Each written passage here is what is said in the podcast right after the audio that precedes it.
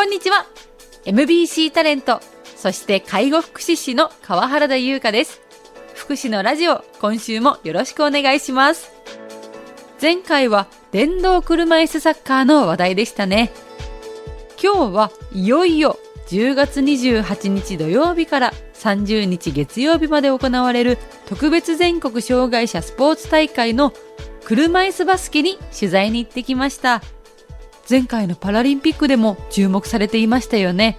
コート上の格闘技とも呼ばれているスポーツです。ルールも普通のバスケとほとんど変わらず人数もゴールの高さも一緒です。鹿児島県代表キャプテンの上村選手。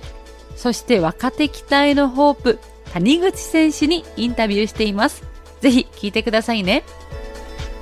福祉のラジオ。この番組は南国ハウス千年メディカルタウン。就労継続支援 B 型事業所小春日和。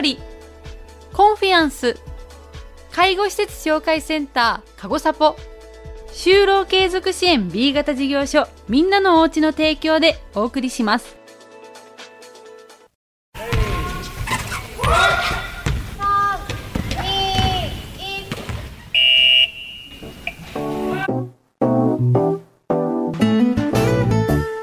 は車椅子バスケットボールの練習にお邪魔しています。皆さん聞こえますでしょうか？このボールの音や車椅子を漕ぐ音あとは皆さんの声本当に迫力のあるスポーツだなと感じております。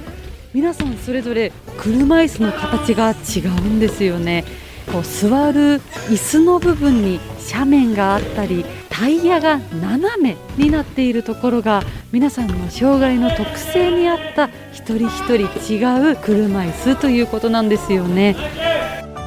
すいません練習の合間お忙しいところにもうすぐ特別全国障害者スポーツ大会ですが意気込みを教えてください。そうですね。51年ぶりに鹿児島であるのでその大きな舞台で自分たちもこう発揮できたらいいかなと思います車椅子の高さだったりが全然違うのはいそうです。ルールの規定もあって何センチ以上とかいうのもそれに乗ったらいけないとかいうルールもあったりとかクッションの高さとかもあったりとかしてそれもまた試合前に車検中って車検を受けて車,、ね、車と一緒で車検を受けて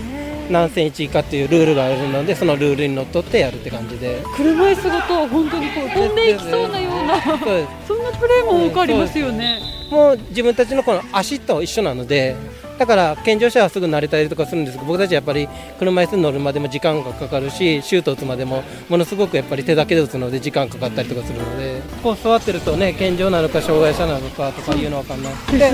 ここがこう傾斜がついてるのが僕たち腹筋背筋が効かないので、はい、それでこう腹筋背筋を効かしたりで健常者とかになったらここは横がまっすぐになってたり車椅子のこの座面の形が変わったりとかして。相当な練習が必要ですね、そうですね。慣れるまでがそうです慣れだしたらまあだいぶ動けたりとかするんですけど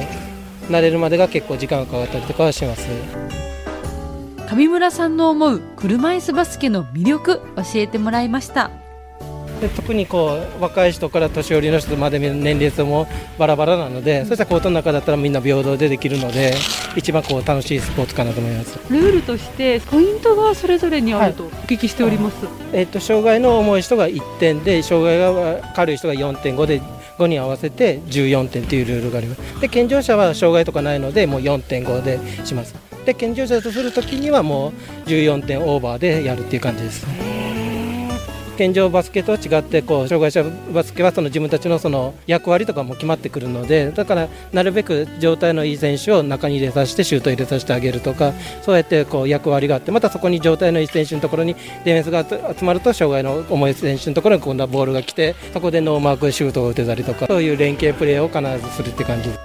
難しいところはどこですか？一番難しいのはその思いやりとかいうのがあって健常者だったらどういうパスでも取れたりとかするんですけどやっぱり障害の重い人とかはその取れる範囲とかも決まってるのでよく僕たちは言うのは愛のパスを出せとか言って相手の思いやりのパスを出さないとまた取れないとかいうのもあるので。コートの中でも声を掛け合ってチームワークが素晴らしいなと感じました。だから5人のこの連携プレーがないとこう試合で勝てないとかいうのもあったりとかして自分1人だけではなかなかこうゲームとかいうのはできないので5人全員でやって5人全員でシュートまで行くっていうのが基本的にありますね。そして今回車椅子バスケ男子次世代強化カテゴリーという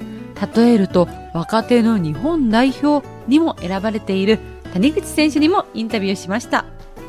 おいくつの時から車椅子バスケ始めたんですか？10歳です。ね、小学校4年生から最初は正直なんかやらされてるっていう感じが強かったんですけどでも実際やってみてスピード感だったりやっていくうちにもっと強くなりたい頑張りたいっていう気持ちが出てきてこ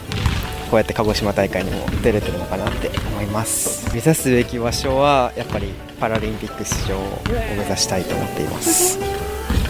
こいい応援してます。ありがとうございますまずは国体の舞台で活躍しそしていずれはパラリンピック。谷口選手の活躍も目が離せません。最後に上村さんの車椅子バスケの思いや目標をお聞きしました。あとまあスポーツすることによってこう家に閉じこもってたりとか人たちを僕らはこう少しでも出して勇気とか希望とか与えられるようにしたらいいかなと思っててなるべくこう多くの方にね外に出したいっていうのもあるので。特にこう国体とか見てくれたらまた同じ障害者の人たちが少しでも出てくれてんでまた同じスポーツをやってくれたら一番嬉しいかなと思いますので。ぜひ見に来ていただきたいですねはい、そうですね。県民の皆様にいっぱい来てもらって、その声援の中で僕たちも頑張っていけたら一番嬉しいかなと思います。今度の大会の目標はズバリそうですね。少しでもまあ相手のチームはものすごく強いチームなんですけど、相手の胸を借りるつもりで頑張っていけたらいいかなと思います。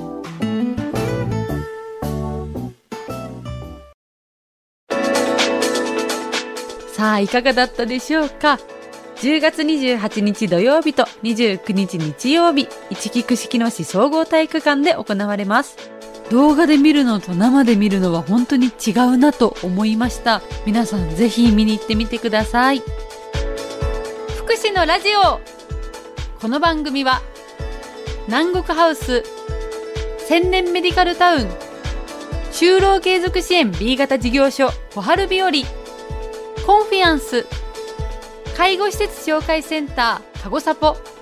就労継続支援 B 型事業所みんなのおうちの提供でお送りしました。